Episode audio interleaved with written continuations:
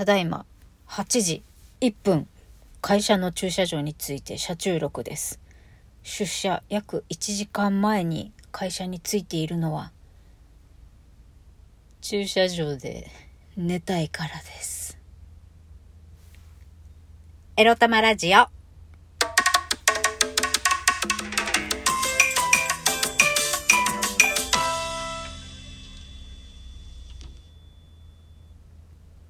皆様、おはようございます。みくりです。人がアリのようにうじゃうじゃ歩いている那覇市からお届けいたします。はい。なんとなく怖いから内鍵。別にだ、誰が車の中に入ってきて私を襲ってくるでもないんですけれども、なんか長時間、なんだろう、屋外で駐車するときは怖いので、車に、車をね、車内から鍵かけちゃうみくりです。はい。えっと、今日は、木曜日ですか？もう、土曜が、そして明日は仕事しなくていい花金が近づいておりますんで、今日は皆さん、まあ、そうね。4割から5割ぐらいの力で、エネルギーでお仕事したらいいんじゃないでしょうかはい、そんな、ふざけたこと言ってますけれども、今日も疲れております、朝から。今日のテーマ、こちら疲れた時に出るサインについてお話しします。今朝ね、もうね、なんかね、ごめんなさいね、リスナーの皆さん、本当に。本当に私の生活はね、仕事と寝ること、仕事、寝る、食べる、クソするしかないんですよ。あと、にゃんこの世話か。プラスにゃんこの世話ぐらいしかなくって、もうほんと、9時10時にはね、家帰ってきてご飯食べて、あと、ちょっと YouTube 見て、9時10時にはもうバタンキューっていう感じで寝てるんですけど、やっぱね、あの、ストレスだな。目が覚める、最近。夜中の2時3時とかに目が覚める。で、二度寝するとまた遅刻しそうになっちゃう日もあったから、今日はね、3時ぐらいにはもう諦めて起きようと思って起き続けたんですよ。そしたら、今会社に着いて眠いみたいな。やっぱ6時間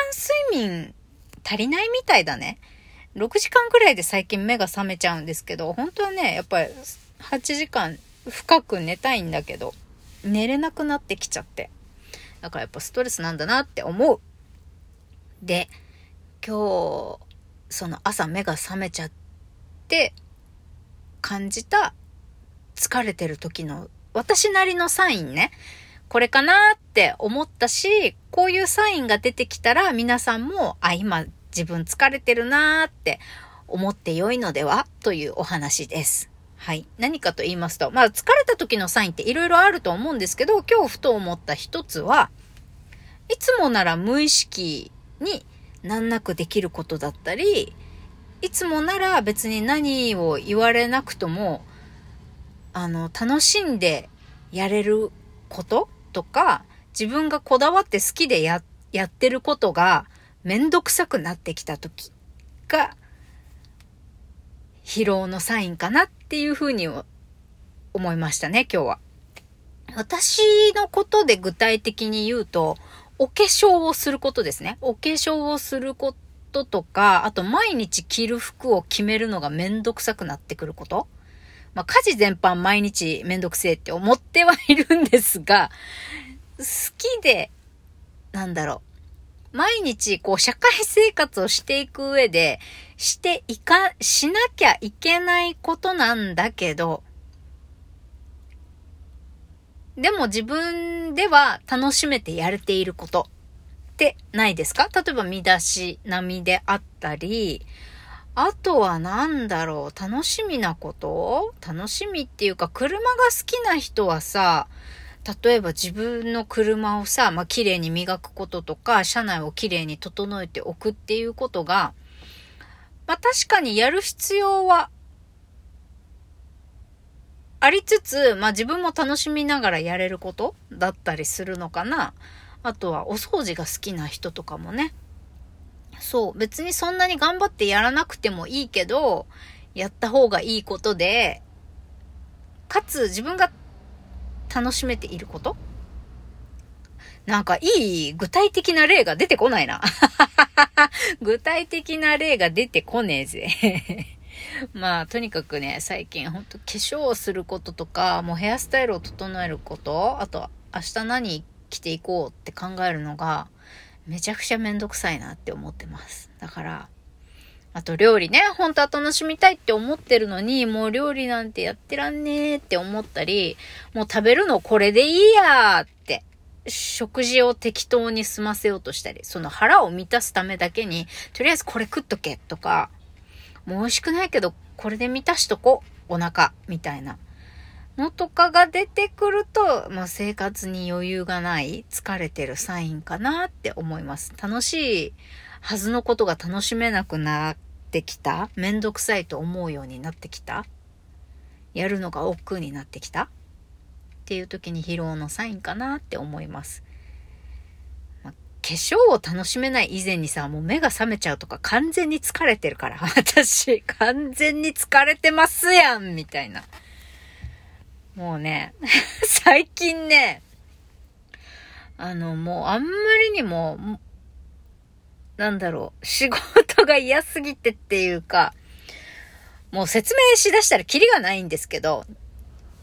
毎日ね、会社で日報を書くんです。私これ、ラジオで喋ったことあるかな？毎日ね、今日は何したとか、何を感じたか所感を書くっていう日報を書かなきゃいけないんですよ。しかもタイムカード切って後に提出しなきゃいけないんですよ。なんで就業時間内に提出しちゃいけないんだって思うんですけど、まあ、とりあえず、まあ、日報書かなきゃいけないわけで、もうね、私最近さ、なんか今日はこういうことがあって時間がかかってしまった。次はもっと早く終われるようになりたいとか、今日はこういう、まあ、ミスだったり、手間取ってしまった。えー、っと、予防策としては、これで、あの、以後気をつけますとか、次同じことをしないように、こういうことをに努めたいとか、毎日綺麗なお利口さんなこと書いてたんですよ。だけど、それも疲れちまって、ついに。あのね、二日、2、3日前ぐらいから、もう、あのなんだろう。改善点と、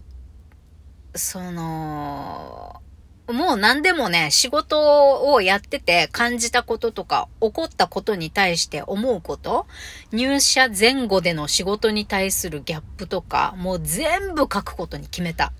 決めて書いてます。だから、なんか、なんつうの？例えば、入社して2週間の新人に採用活動をやらせるのもどうかと思うとか、えー、採用活動に関して、えー、私以外のスタッフは、まだき、あの、うちのね、会社説明会に人が一人も集まってないことに全く焦ってない様子だとか、無関心なのだろうかとか、こういうものなのだろうか、そもそもこの沖縄、沖縄オフィスでの採用活動というのは、スタッフにとってはやらされてることなんだろうかとか、もうそういうの全部書いてる。もう愚痴みたいなこと全部書いてる。で、まあ、ね、そうやって書いてると、まあ毎日こうやってね、一見愚痴のように思えるが、日々何を思い、何にギャップを感じているかっていうのを正直に詳細に自分のあの考え方の変化の記録としてもまあそういったことも含めて、まあなるべく正直に詳細に今後日報にはいろんなことを事実だけではなくて感じたことをね、あの正直に詳細に書いていこうと思うみたいな。日記ですかこれみたいなこと書いてる。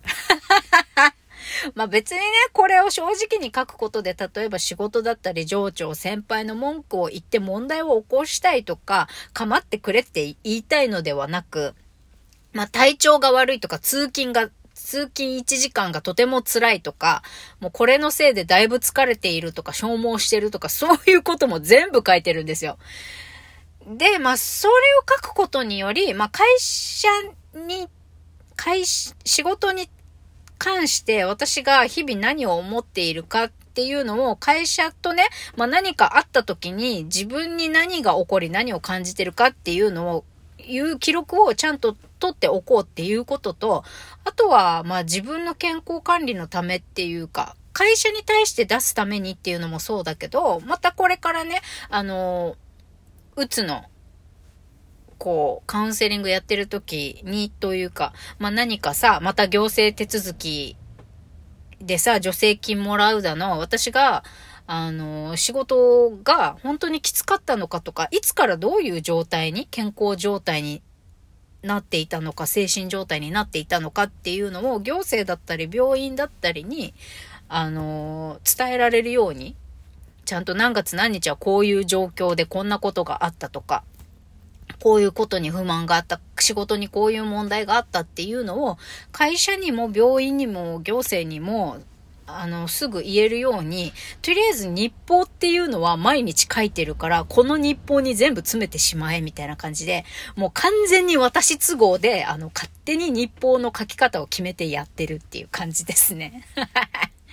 もうね、これ、毎日うちの、あの、バリキャリ A さんは読んでるのか読んでないのか知らないけど、なんか他の部署の人はね、勝手に私の日報をさ、読んでさ、あの、読んでる人がいるらしい。同じ同期の新人でね、あの、本土に、本土の司書にいる方だけど、まあ、その方も仕事に悩んでて、同じ同期の人、日報になんて書いてんだろうって、盗み読みじゃないけどさ、してるんだって。なんかもう、あ、盗み読みしてるやつもいるんだと思って面白いから、あの、もっともっと書いてやろうって思っていながら、まあ、とりあえず疲れてるみくりでございました。あんまり疲れてるって言い過ぎもよろしくないんで、今日明日私も皆さんも適当に仕事やっつけてお家帰りましょうね。それではまた、いってらっしゃい。